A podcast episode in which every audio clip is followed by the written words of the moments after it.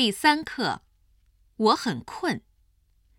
想睡觉的时候，有人打扰你，怎么办？看看下面这个司机是怎么做的。一位汽车司机把车停在路边，想睡一会儿。他刚躺下，就有人问时间。他看看表，说：“快到十二点了。”他刚睡，又有人敲窗户：“先生。”您知道时间吗？